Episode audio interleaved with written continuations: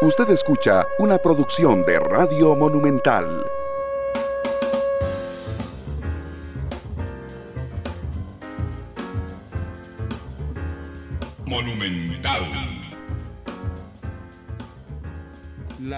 Radio de Costa Rica, ¿qué tal? Muy buenas tardes, bienvenidos a Matices, muchas gracias por estar con nosotros. Yo soy Randall Rivera y les agradezco enormemente que nos acompañen arrancando semana a través de la radio, donde estamos en vivo, a través de mm, eh, televisión esta noche en Canal 2, a través del Facebook en vivo de Noticia Monumental, a través de los servicios de podcast en Spotify, Google Podcast y Apple Podcast, donde siempre nos escuchan tanto. Muchas gracias por estar con nosotros. Hoy quiero hablar de abuso patrimonial. Por supuesto que el tema está caliente porque hay un caso en específico eh, de dos personas relativamente públicas que han llevado un proceso complicado de divorcio, pero más allá que ese tema, porque el divorcio es privado, la Policía Judicial detuvo a una de las partes el fin de semana eh, por supuestamente haber robado de manera digital un dinero a su cónyuge.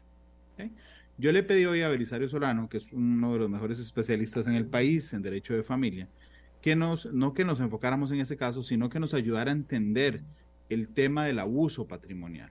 Y yo creo que para entender esto hay que entender desde lo, desde lo más este, puro qué pasa cuando dos personas se unen, por ejemplo en matrimonio, que es un término, es un tema legal, qué pasa con los bienes de cada uno para empezar ahí el relato. Don Belisario, ¿cómo le va? Bienvenido a Matices. Muy buenas tardes, eh, don Randa. Un gusto de poder saludarlo a usted y a todos los oyentes y los que nos siguen por las redes sociales. Tenemos que partir aquí de conceptualizar el tema de la violencia patrimonial y para nuestra legislación. Entendemos como violencia patrimonial o abuso patrimonial toda aquella acción o omisión que lleve o que conlleve a un daño, a una pérdida, a la transformación, sustracción o destrucción de objetos, documentos personales, bienes, valores, derechos económicos que tiene una persona. Entonces, a partir de ahí, tenemos que enfocarnos a ver el acto, si es un acto omisivo o si es un acto de realización que implique una sustracción, una pérdida o una un, comprometer los bienes de otra persona, indistintamente de que sea una relación de matrimonio o bien que pueda ser una relación de hijos con padres, que también se da muchísimo el tema del abuso patrimonial en personas adultas mayores, en el seno de la familia, entre los hijos a los papás, entre la pareja a su eh, cónyuge. Y esto tenemos que enfocarlo todavía un poquito más siempre la violencia patrimonial o el abuso patrimonial es como, decía una psicóloga por ahí, es como VD al cuadrado. Es decir, siempre que hay abuso patrimonial, hay violencia psicológica. No hay la más mínima duda que no importa tratándose de una mujer, de un hombre, de una persona adulta mayor, de un niño, etcétera, siempre nos vamos a encontrar ante ese escenario, don Randall. Don Belisario, pero vamos a ver, en, en, arranque, en, el arranque de las cosas, si yo decido unir, convivir con una persona, porque no solo matrimonio, sino también unión libre, en ese momento mis bienes, entiéndase lo que yo tengo en el banco, el carro, la casa, eh, el salario, no sé, en ese momento yo deposito mi confianza en la otra persona que compartirá mis bienes o solamente los que empiecen a contarse desde el establecimiento de la relación legal, en el caso del matrimonio legal o en el caso de la unión de hecho, a partir de los tres años, creo que es de convivencia. Este, ¿Qué pasa con los bienes que yo tenía, con los que yo cargo de mi vida, don Belisario? es que ahí tenemos entonces que entrar a un concepto que eh, sería el tema de el concepto de, de, lo que son o no son bienes gananciales. Y entonces tenemos que remitirnos a lo que dice la legislación cuando se trate de relaciones de pareja o relaciones de unión de hecho que después de los dos años detonan en efectos patrimoniales. Entonces, aquí hay que diferenciar lo que serían bienes gananciales y derecho a ganancialidad.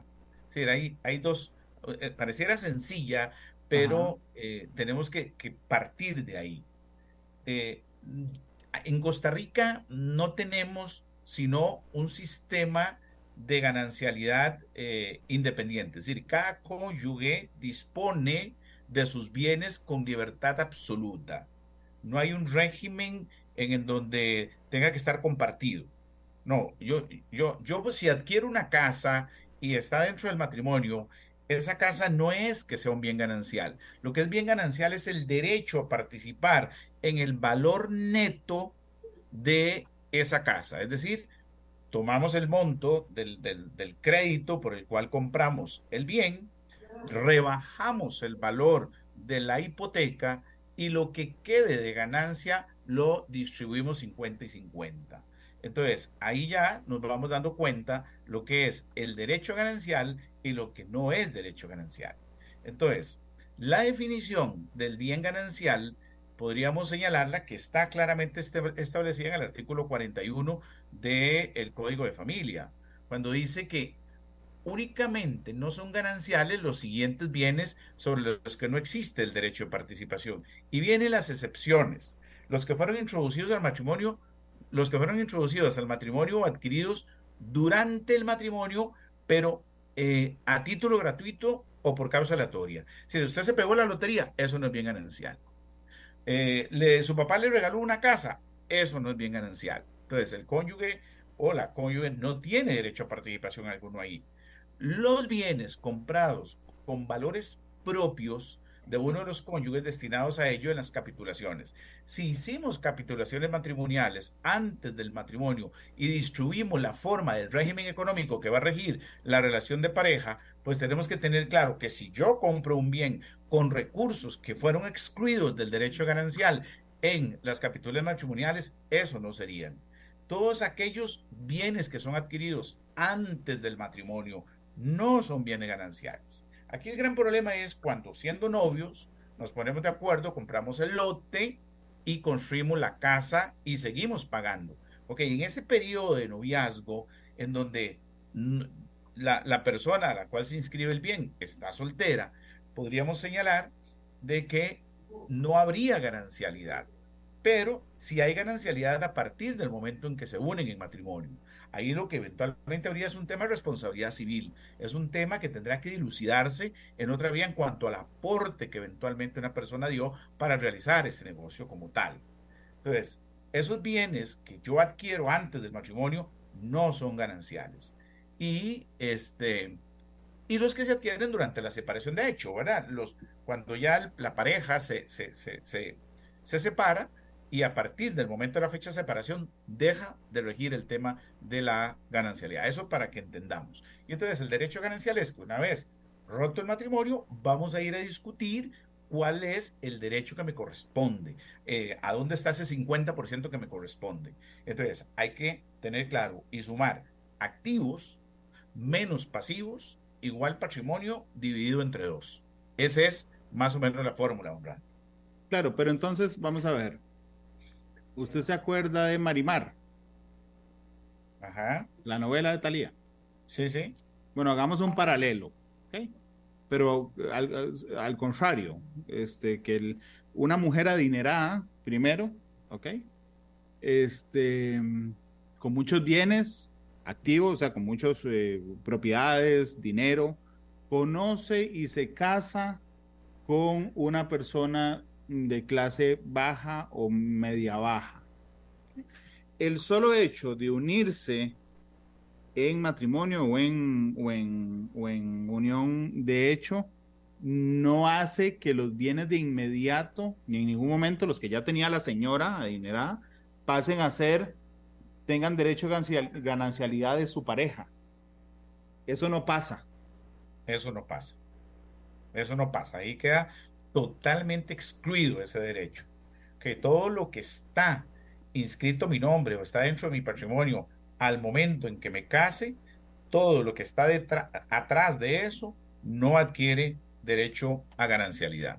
Hay algunas excepciones tal vez en las cuales uno podría pensar de que a raíz del esfuerzo común que uno pueda eventualmente hacer en un bien que, que, no, que está adquirido antes del matrimonio, entonces uno podría decir, bueno, es que yo he limpiado esa casa, yo le he dado mantenimiento, le he invertido parte de mi salario, ok, y ahora ya ese bien que reconozco que no es bien ganancial, por lo menos la plusvalía es distinta, porque si yo no hubiera hecho el aporte en especie y el, aporte personal que le hice a ese bien que, que, es, de la, que, es de la señora, eh, yo podría eventualmente alegar un derecho ganancial sobre la plusvalía, pero tengo que demostrar una cosa que establece la doctrina y que establece la legislación, el esfuerzo conjunto.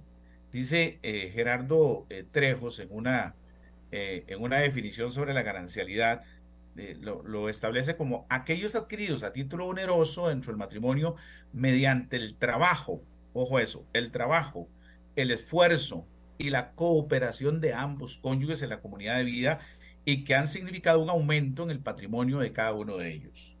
¿Ok?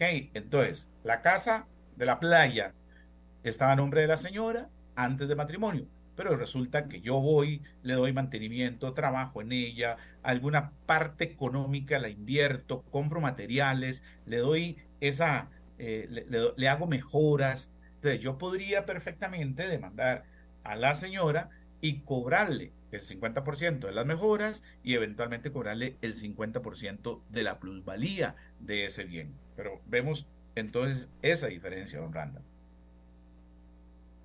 Ok. En, la en el matrimonio,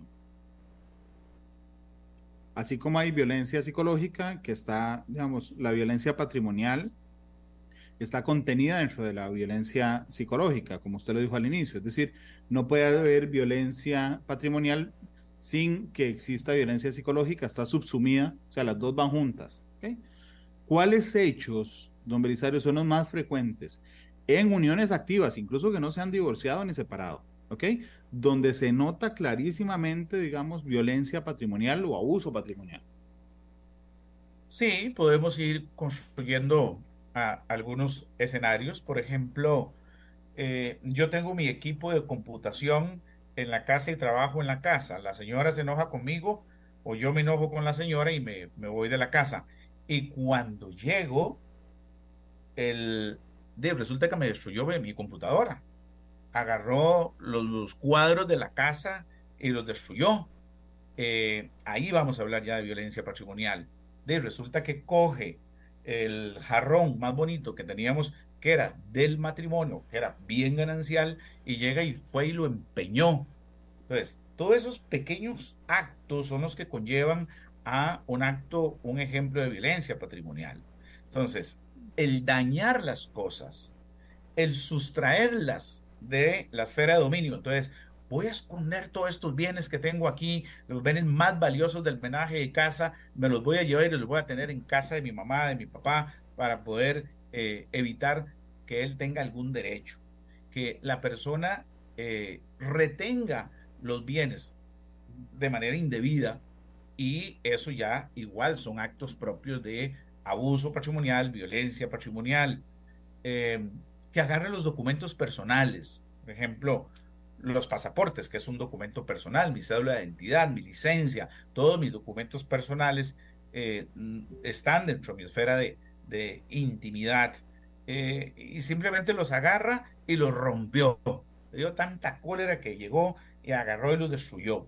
Me han pasado casos, por ejemplo, de que, ah, sí, aquí tome, te entrego la ropa y ya está lista, usted no tiene que preocuparse porque vea nada más venga y la retire. Y cuando el marido llega al apartamento, a la casa de los papás, a sacar su ropita, ¿verdad? Porque lo sacaron de la casa, pues simplemente iba toda tijereteada, todas las camisas rotas, los pantalones rotos, es decir, no servía absolutamente para nada la ropa que le, que le dieron porque la mujer en su ira, en su enojo, y esto es un caso de la vida real, pues agarró y con tijeras hizo prácticamente picadillo de la ropa de, de, del, del marido.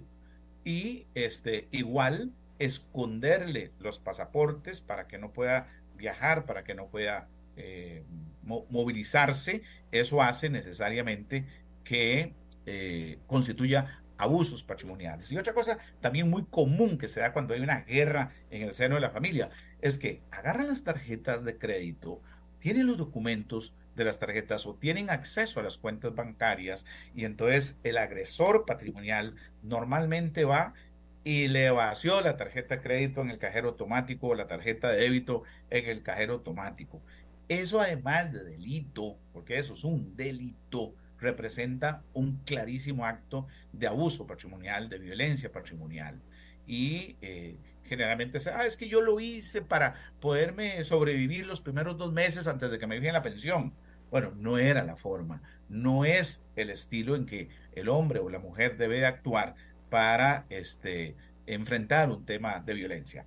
Don, Belisario, la violencia patrimonial también podría entenderse no solo, digamos, como quitarle o destruir o echar a perder, digamos, un bien de alguna persona, sino también el impedimento a que crezca. A lo que me refiero es, por ejemplo, al impedirle abierta o tácitamente que tenga cuentas de bancos, al, prohibir abierta o tácitamente, por ejemplo, que obligarla o obligarlo a que todos los gastos, incluso los personales, estén reflejados en una tarjeta conjunta o que use mi tarjeta para todo. Usted no tenga, yo tengo tarjeta, entonces yo puedo ver todos los gastos.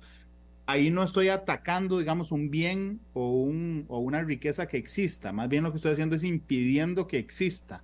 ¿Eso también se entiende como violencia patrimonial? Es una clarísima violación a la autodeterminación y efectivamente hay casos de maridos que firman divorcios y que entregan bienes, pero que bajo ninguna circunstancia permiten que los bienes que son propios de la mujer los pueda disfrutar y en alguna medida capturan el manejo o la administración de sus bienes. No, déjeme a mí, yo se lo administro, yo le, le doy a usted una suma y ahí vamos poco a poco. Eso es clarísima violencia patrimonial. Igual esos ejemplos que usted eh, formula o plantea cuando se le intenta lesionar la autodeterminación al hombre o a la mujer para que éste pueda rehacer su vida. Y entonces, por ejemplo, tengo los instrumentos de trabajo de esa pequeña microempresa que teníamos antes y entonces ahora ella se apodera de, o él se apodera de los instrumentos de trabajo de esa panadería, repostería o jardinería o etcétera, ¿verdad?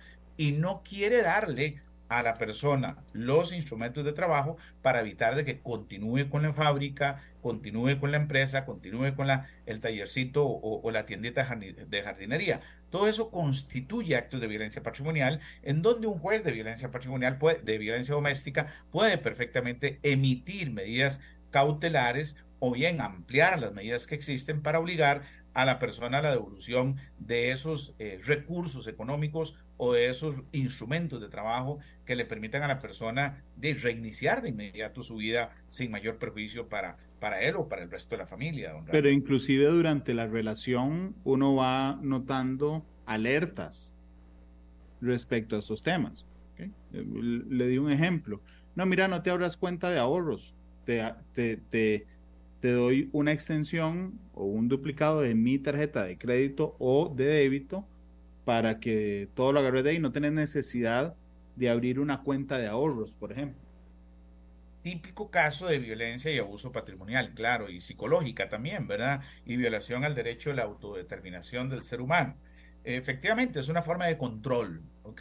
Eh, yo estoy controlando todos los bienes, estoy controlando todo el movimiento que usted haga hasta inclusive la compra de las toallas sanitarias se la estoy controlando. ¿Por qué? Bueno, porque tenés que hacerlo con la extensión de la tarjeta que yo te doy y además la factura me la eh, pide que me la manden a facturas XX, ¿ok? Porque a mí me sirve para, para la contabilidad, para que me, me, sirve para, para llevar un control de gastos, etcétera. Pero en el fondo, lo que está haciendo el agresor o la agresora doméstica es tener un instrumento de verificación de los gastos en los que puede estar incurriendo su esposa o su esposo o, o, su compañero de, de, convivencia. Y esto es absolutamente común, ¿verdad? Es muy, muy, muy común. que ocurra en las relaciones de pareja en donde el agresor o la agresora doméstica eh, eh, ejerce a través de los instrumentos financieros mecanismos para evitar que tenga su ahorrito, que tenga la forma de manejar su platita, que tenga la forma de ir generando su propio patrimonio sin tener que estarle rindiendo cuentas ni al marido ni a la esposa, cualquiera que sea los, los escenarios en que estamos, don Randa. Aquí en Facebook me, me, me piden que regrese a un caso particular. ¿Qué pasa cuando una de las partes, hombre o mujer, le da acceso completo, completo, a la otra parte. Entonces usted agarra la cuenta de ahorros, usted le dice, eh, mi, abuelito, que don Belisario lo conocía bien porque tenía el almacén muy cerca de su oficina, a todos los hombres les decía Julián y a todas las mujeres les decía María. a todos los niños decían, eh, hola, hola Julián. Voy a poner el ejemplo Julián y María, en honor a él. Entonces digamos que Julián decía, usted tiene acceso completo, completo a mis cuentas porque estoy enamoradísimo, esto es de los dos, todo lo que yo traje, todos los ahorros, todo, todo, usted tiene acceso a lo que quiera. Esta es mi clave, ese es mi token de seguridad, esa es mi tarjeta de crédito, esta es mi tarjeta de débito. Haga lo que quiera con mi plata. ¿A dónde está la línea del abuso patrimonial? Porque yo le estoy diciendo que haga lo que quiera, mañana puede ir a sacar toda la plata que está ahí. En que ahí estamos ya en una relación de poder que no hay la más mínima duda de que se está configurando una relación de poder en la que yo, agresor, simplemente, entre comillas, le digo a mi pareja, ok, haga lo que quiera, aquí está la tarjeta, aquí está la clave, aquí está todo para que usted haga lo que sea. Y en algún momento determinado en que la esposa o el esposo van, acceden para ir a comprar el comestible, acceden para ir a comprar ropa, etcétera, entra en un nivel de conflicto con la pareja, inmediatamente podría llegar y alegar y decir, ah, no, es que me hurtó el dinero, es que cometió una estafa informática porque se metió con las claves mías, porque se metió con mis eh, contraseñas a la cuenta bancaria y miren todo lo que eventualmente ella ha transferido de dineros. Entonces aquí hay que tener mucho cuidado cuando uno le entrega las claves a su marido o le entrega las claves a su esposa. Esto no debería permitirse bajo ninguna circunstancia. Cada uno debe tener su independencia, cada uno debe tener su libre autodeterminación. No, no, mira, yo tengo mi cuenta, si usted me va a dar para la comida, desde su tarjeta, transfiérame a mi tarjeta, yo hago los gastos y yo soy la que voy a administrar la pensión de mis hijos, los recursos de la casa, o los bienes de la casa en función de los mejores intereses luego que nos hemos separado, luego que nos hemos eh, divorciado. Entonces, ahí claro que se establece cuando de manera supuestamente inteligente, pero es más, de manera agresiva, el, el, el violador patrimonial, el perpetrador patrimonial, le hace creer en la, en la psiquis de la víctima de que tiene un paraíso por delante, pero en el fondo lo que está es poniendo minas en contra de, este, de su esposa o de su esposo, porque tarde o temprano, entonces ese depredador patrimonial, ese violentador patrimonial, lo que hace es que empieza a dinamitar esas minas y empieza a constituir acciones delictivas por hurto, acciones delictivas por apropiación indebida, acciones delictivas por estafas informáticas, etcétera. Y eso es extremadamente peligroso, hombre. Hombre, pero entonces hay que desconfiar de todo. Es que hay que tener confianza. Hombre, porque ¿quién va, quién va a decir que no? Si es, digo, a decir, ojo, tenga cuidado si le da acceso a todo lo que quiera. Ajá, exacto. Hay que, hay que tener confianza en, en, en valga la redundancia, en, en la pareja, en ya sea hombre o mujer, ¿verdad? Y decir, bueno, estas son las reglas de juego de nuestra convivencia como tal. Eh, así es como vamos a compartir. Este es mi salario, ok, vos lo vas a administrar, yo te lo paso a tu cuenta y vos vas pagando si tú quieres, perfecto, maravilloso. ¿Ok? Y se van entregando cuentas. Pero se establecen normas de convivencia esos, eh, esos mecanismos de extensión de una tarjeta, esos mecanismos de confianza, de que tengo que darle el número de, clave del celular, de que tengo que darle o tener el, las, las claves de las cuentas de él, precisamente para demostrarle que no, eh, que, es una reina en la casa, que es un rey en la casa, que confío plenamente en él o que confío plenamente en ella, son verdaderamente eh, trampas mortales, diría yo, porque después vienen y decantan o detonan en un proceso de violencia doméstica y que luego va a caer en un proceso penal, sin la menor duda, don Don Belisario, usted ha usado una frase que a mí me ha llamado la atención varias veces durante la entrevista de hoy, que es la autodeterminación. Hace 50 años hubiera sido imposible en pensar en abusos sexuales dentro del matrimonio o de violación dentro del matrimonio o de violencia este, patrimonial dentro del matrimonio. ¿Cuánto pesa en todo esto? Y ahora sí, amplío un poquito más el foco. La autodeterminación, que una de las dos personas quiera o no quiera. ¿Cuánto pesa y cuánto hemos avanzado en respetar el no? Hablemos de autodeterminación, ya que usted me lo, plantea así. ¿Qué, debo entender por autodeterminación? La autodeterminación es nuestra capacidad para tomar decisiones sobre nuestras identidades, sobre nuestro futuro. Autodeterminación nos permite definir por nosotros mismos qué soy y qué deseamos ser, sin el control de ninguna persona o de fuerzas externas. Y cuando digo fuerzas externas, me refiero al suegro, la suegra, los cuñados, esas relaciones de pareja en las que no solamente uno se casa con el esposo, con la esposa, sino que se, casa con el, con el yerno, eh, perdón, con, con, la suegra, con el suegro. Entonces, ahí es donde tenemos que tener muchísimo cuidado porque estaríamos entrando en un nivel de absoluta eh, vulnerabilidad.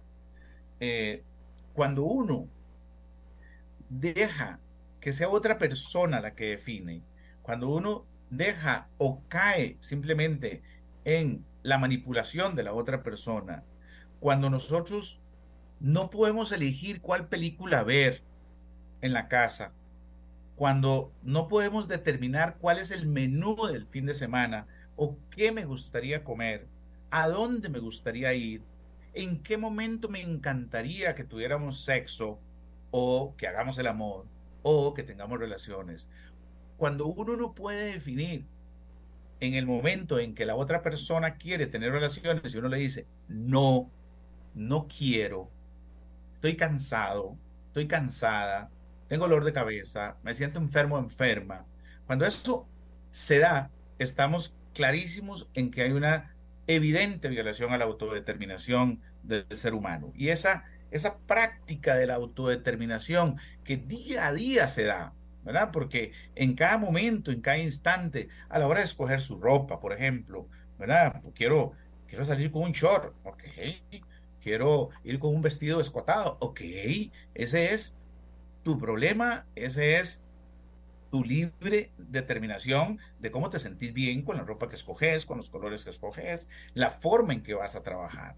Entonces, aquí podríamos conceptualizar que la autodeterminación es en realidad como un proceso de aprendizaje en el que poco a poco se, este, se va dando una disminución de los apoyos externos para que simplemente uno como tal defina y tome las decisiones teniendo el control absoluto sobre su vida. Y en eso el esposo o la esposa tienen necesariamente que respetar lo que la otra parte, la otra pareja, pues eh, ha, señalado, ¿verdad? Entonces, eh, es vital que, nos vaya quedando claro estos puntos, porque la ley ha venido trabajando en esto, ¿verdad? Y principalmente por eso se creó la Convención de Belén de Pará, por eso se dio la CEDAW, por eso está el Pacto Montevideo, por eso está el Pacto de San Salvador, en donde se ha hablado precisamente que las mujeres son una población vulnerable, al igual que es ya el adulto mayor. Esto por convención americana de los derechos de la persona adulta mayor e inclusive en la legislación interna que hemos ido teniendo, ya tenemos también a la, a la, a la persona adulta mayor como, como parte de las poblaciones vulnerables, don Randall. Sí, lo que pasa es que se ha ido avanzando, ¿verdad, don Belisario? O sea, mm, discúlpeme que le haga esta pregunta, pero ¿usted recuerda en qué año empezó a litigar en temas de familia? 1984. Ok. Los divorcios. 39 años. Que usted tramitó en los primeros 10 años. Le pregunto, ¿fueron variando incluso la concepción que tienen las partes? Y aquí sí voy a hablar particularmente de mujeres, que evidentemente están, digamos, en el, en el, en el, en el, vamos a ver, los abusos patrimoniales, físicos, sexuales que se registran, aunque hay de mujer a hombre, realmente la enorme mayoría, y eso lo dicen claramente las estadísticas, son de hombre a mujer. La concepción de esa violencia, la concepción de esa autodeterminación, la situación del respeto al no, al patrimonio, a mm, su cuerpo, ha ido variando desde que usted empezó a litigar hasta hoy, no solo porque usted se lo sople a su clienta, sino en la concepción de sus clientas, don Brisario. Sí, claro, sin duda alguna. Y, todavía tengo resabios, ¿verdad? Tengo matrimonios de 50 años que estamos en proceso de divorcio, pero que se crearon y, surgieron en un concepto de esa sociedad patriarcal que, eh, venimos, que venimos heredando. Y hay sociedades todavía que son hoy día eh, tremendamente machistas, patriarcales mil por mil. Hay sociedades, cuando hablo de sociedades me refiero de, de, otros países, ¿verdad? Ya sea de aquí, de América Latina o, de Medio Oriente, por ejemplo, ¿verdad? Y, tengo un caso de, una persona de Medio Oriente en donde en la forma en que se conceptualizó el divorcio, y ese fue el gran, hoy en la mañana precisamente estaba trabajando en el caso, la forma en que se conceptualizó el divorcio, se fijaron cláusulas en aquel momento que respondían más a esa sociedad patriarcal, a esa actitud de dominación del el hombre sobre la mujer y sobre la hija, en un nivel de pertenencia a la comunidad familiar. Ojo eso, a la comunidad familiar. No, no tenemos casa, no tenemos bienes porque esto pertenece a la comunidad familiar. Oh, oh, oh, oh. Entonces, simplemente agarra, vete, simplemente vete con tu hija y vamos a establecer condiciones en cuanto a la manutención de la hija. Mientras la hija esté conmigo, mientras la hija viva conmigo, mientras la hija acepte, ojo, los principios, los valores cristianos y siempre respete la decisión del padre, va a tener todo lo necesario para su manutención. Eso está metido en un divorcio de hace 10 años, ¿ok? Que me ha tocado en estas dos semanas tratar de tumbar en las otras sedes, para que usted se dé cuenta claro. cómo viene esa sociedad patriarcal metida ahí todavía, generando actos violatorios terribles que el mismo sistema judicial los avalaba. Claro, eso era lo que le iba a decir, porque no solo existe, digamos, la reproducción de violencia patriarcal en la negociación, si se puede decir así entre las partes, sino que está judicializada, homologada por claro. de familia. Claro, esa violencia estructural que le llamo yo, esa violencia, además de que simplemente la violencia doméstica se pone en un papel, se genera el acto de violencia patrimonial y viene una jueza la semana pasada y me dice, es que como esto está homologado en el proceso de divorcio, hay que respetarlo per se. Y entonces le digo, no, no, momentito, aquí lo que queremos es hacer un cambio por el cambio de circunstancias. Le estoy hablando de un caso de la vida real, ¿verdad?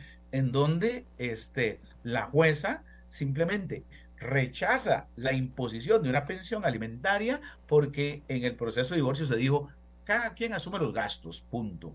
¿Ok? Y entonces eso cuando había una guarda compartida. Pero ahora que no hay guarda compartida, porque una situación de hecho genera que, la, que los hijos estén ahora solo con la mamá, pues hace y genera el derecho a, a, la, a, los menores de reclamar una pensión alimentaria. Y la jueza viene y dice, no, no se puede imponer pensión alimentaria. ¿Ok? Porque en el convenio homologado se dijo que cada uno asumía los gastos. ¿Ok? Entonces, vean cómo la violencia estructural puede perfectamente eh, hacer que se, que, se, que se consoliden este tipo de actos pero eh, sí, hace 40 años, cuando yo empecé a litigar, cuando empezábamos a tener los convenios de divorcio eran muy distintos a los de ahora. Es antes era, eh, ok, el señor asume la pensión alimentaria de su ex esposa y eso se partía de que era para toda la vida, ¿verdad? Porque veníamos de aquel concepto de Paco y Lola, ¿verdad? Mamá más a la masa, papá lee el periódico, va al trabajo y trae el, y, es el proveedor. Y eso ha ido cambiando radicalmente. Hay algunas poblaciones entre chicas de 20, 30, 40 años que rondan en los 20, 30, 40 años que hemos ido tumbando eso.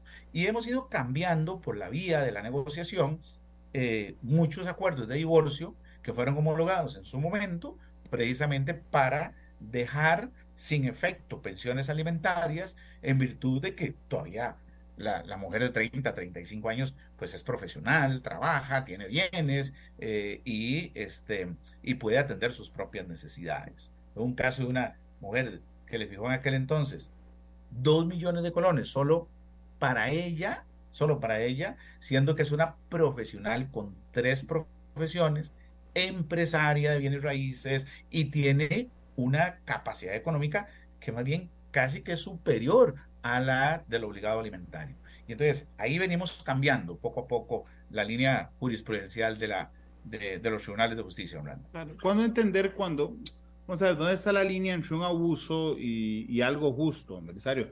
Pasa mucho, pasa muchísimo, por ejemplo, que mm, hombres, porque son los hombres que más dan pensión alimentaria, eh, dicen, no, suave, es que yo quiero, yo no le puedo dar la plata a ella para que administre la pensión, yo quiero muestras, eso, eso, incluso hay un proyecto de ley que me demuestre con facturas que la pensión alimentaria que yo estoy pagando se gasta en, en, en, mis hijos. Hubo un proyecto de ley que buscaba que esa persona presentara facturas. O decir, bueno, es que fulana, María, para seguir el ejemplo de mi abuelo, Julián y María, María tiene una pensión de dos millones. Entonces que alguien diga, ¿qué montón de plata tiene María? Es que es una abusada eh, para sus hijos. O una persona sin hijos que tenga una pensión de cuatro millones de pesos. Entonces, ¿dónde está en la línea para decir, eso es un abuso patrimonial? ¿Ok? O de ahí, es que eso es lo justo porque eh, en el caso de los hijos, por ejemplo, la ley busca mantener el mismo estilo de vida antes y después de la, del, del divorcio o porque una persona siempre dependió económicamente de la primera y eso es lo que dice la ley. ¿Dónde está el abuso y dónde está la justicia? Conozco un caso para hablar de, de pensiones alimentarias, donde el obligado alimentario tiene ingresos entre 10, 12 millones de colones mensuales. Tiene un hijo al cual le dio profesión, estudios en lo privado. Se enredó con una chica humilde de un barrio pobre, eh, sencilla, y, tuvo una hija. A esa hija le da 180 mil colones para atender todas sus necesidades alimentarias. Al hijo le da 700 eh, mil para sus gastos personales y además le cubre toda la educación privada. Entonces, esta madre de esta niña dice, bueno, vengo y quiero por lo menos el mismo monto que le da a su hermanito, ¿verdad? Entonces, ¿es eso justo o es eso abuso de parte de la señora? En mi opinión, hay justicia de parte de la señora de pretender que ese padre multimillonario venga y le brinde una calidad de vida a su hija en los mismos términos y condiciones en que se los dio a, este, a su hijo, se lo ha dado hasta, a, su hijo hasta este momento. Dice más bien, y conozco el proceso, en donde la, el, el padrastro de la niña dice, debería ser quien asuma la diferencia de los gastos si es que quiere darle un estilo de vida mayor a la, a la niña, con la cual no se relaciona, no viaja, no la saca a pasear en ningún lado, tiene cinco años de una situación totalmente abandónica. Entonces, ¿hay abuso de la, de la mamá peleando por mejores condiciones? Para mí, para mí no hay abuso. ¿Es un acto de justicia? Es un acto de justicia.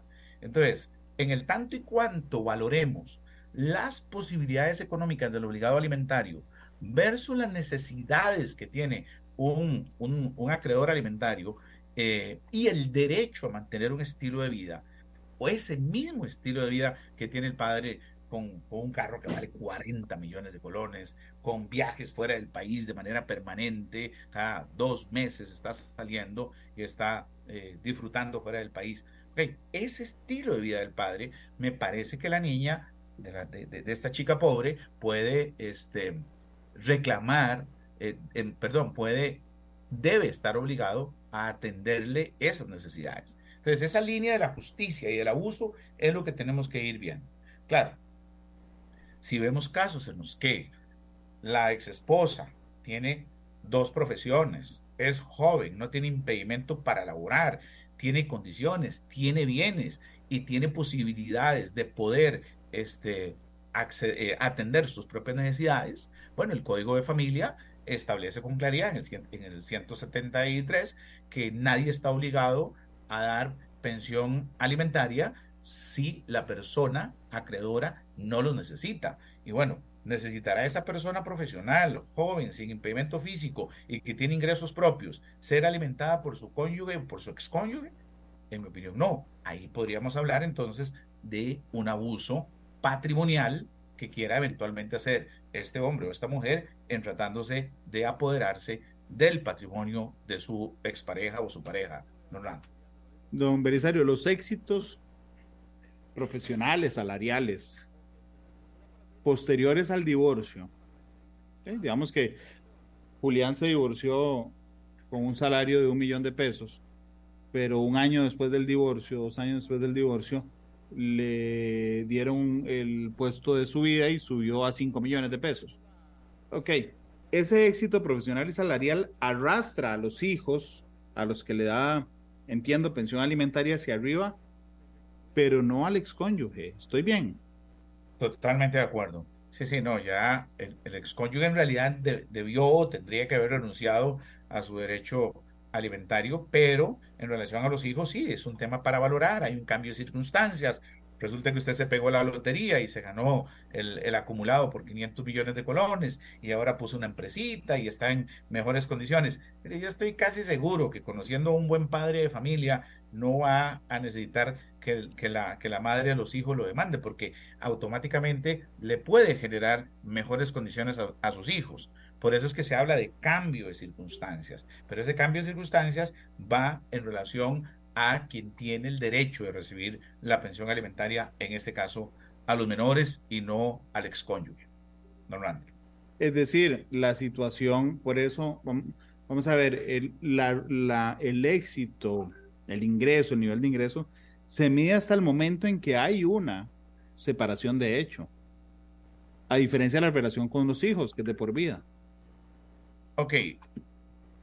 Bueno, depende. Vamos a ver.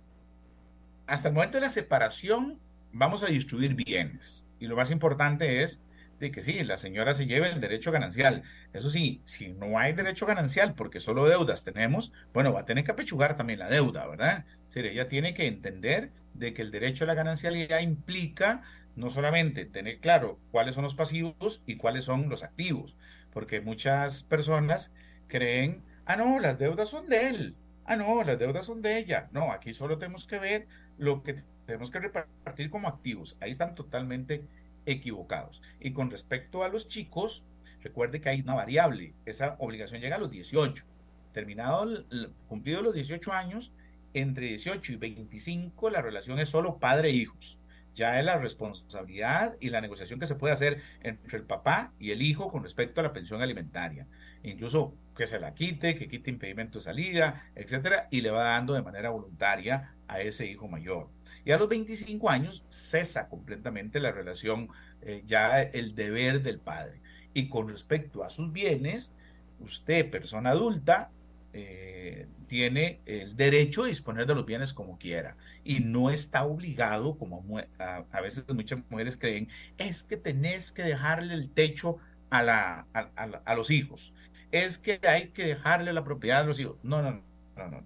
Eso no es ninguna obligación. La semana pasada dejamos una casa a, nombre de, de la ex esposa, bueno, porque consideramos de que era el derecho de la ex esposa tener ese bien como pago a su derecho ganancial, porque cubría todo lo, lo demás. Y a los hijos nos mantenemos con el monto de la cuota alimentaria como corresponde y sin ninguna dificultad, sabiendo que a los 18 cesa la obligación alimentaria y se mantiene de 18 a 25 si me demuestra buen rendimiento académico, proyecto de vida y, este, y que va avanzando propiamente en obtener buenas calificaciones durante.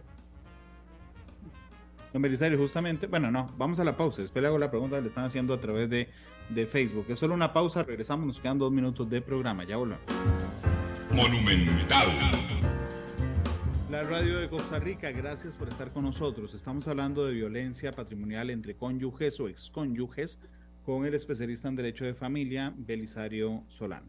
Don Belisario, es que le estaban preguntando en, Facebook, justamente usted acaba de decir que la relación del padre o la madre, digamos particularmente, normalmente el padre con los hijos beneficiarios de pensión es hasta los 18 años. Eh, digamos, en la relación antes de los 18 es con la madre y después de los 18 a los 25, si siguen estudiando y teniendo este proyecto de vida, es con los hijos. Es decir, si un papá, que era lo que estaban preguntando en Facebook, incumple el pago de la pensión de un hijo entre los 18 y los 25, que tiene las condiciones necesarias para recibirla, el que tiene que ir a girar la orden de captura por pago de una pensión y todo eso, es el hijo que no lo recibe ya su madre sale de todo el, de todo el panorama, don Belisario. Efectivamente, es el, el hijo el que está legitimado porque ya la madre ya perdió, ya se le extinguió eh, los atributos de la pacha potestad.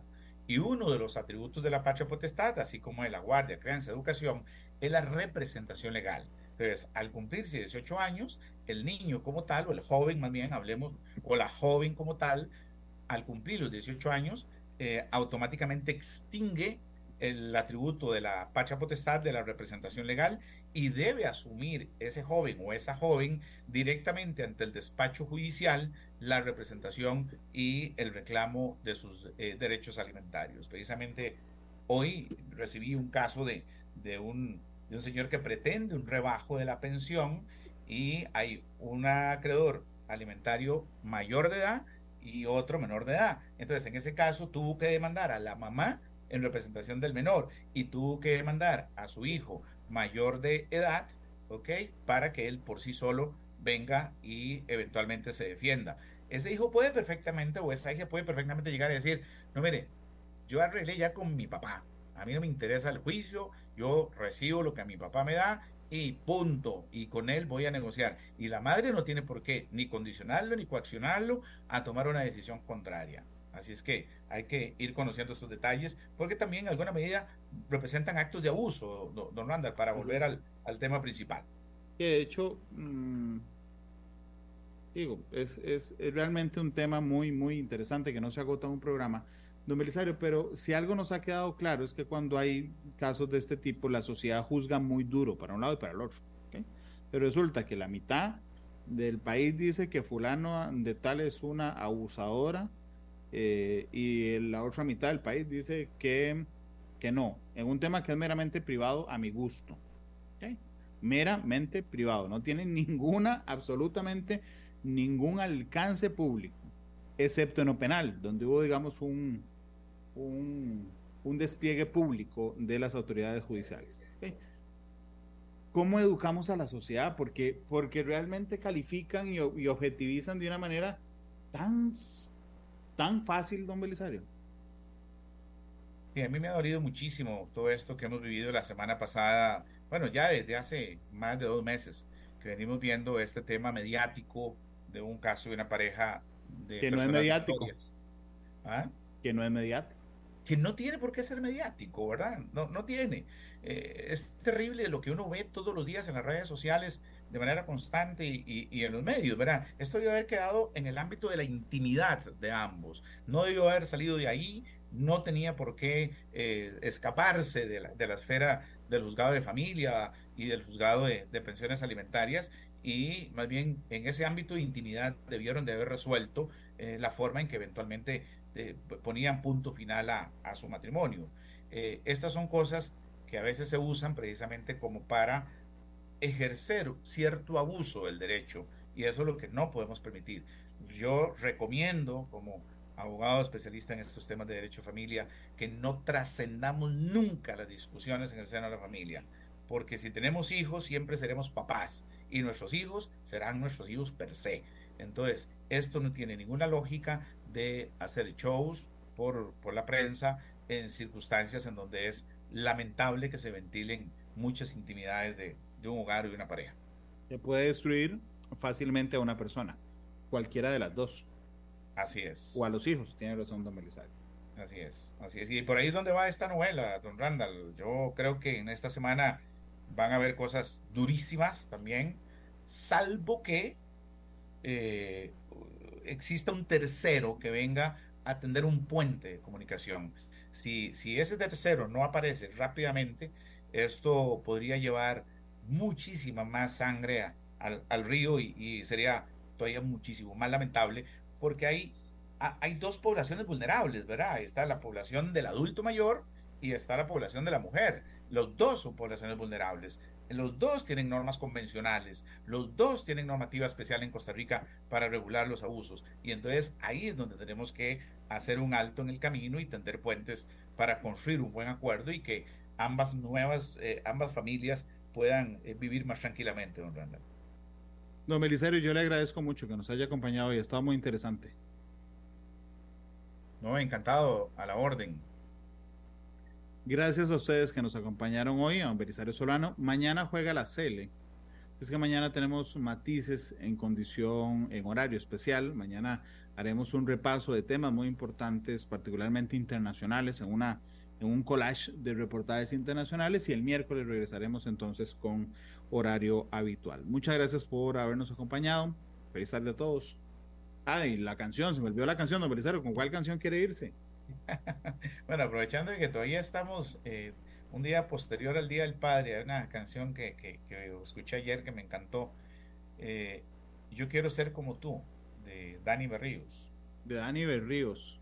Uh -huh. Sí, sé cuál es. Es una canción bellísima. Quiero ser como tú. Es una canción bellísima. 11. Eh, perdón. Eh, sí, eh, es una canción bellísima. Entonces, Dani Berríos, que creo que es la primera vez que despedirá Matices, lo despide hoy. Feliz, feliz tarde a todos. Hasta luego. La radio de Costa Rica. Este programa fue una producción de Radio Monumental.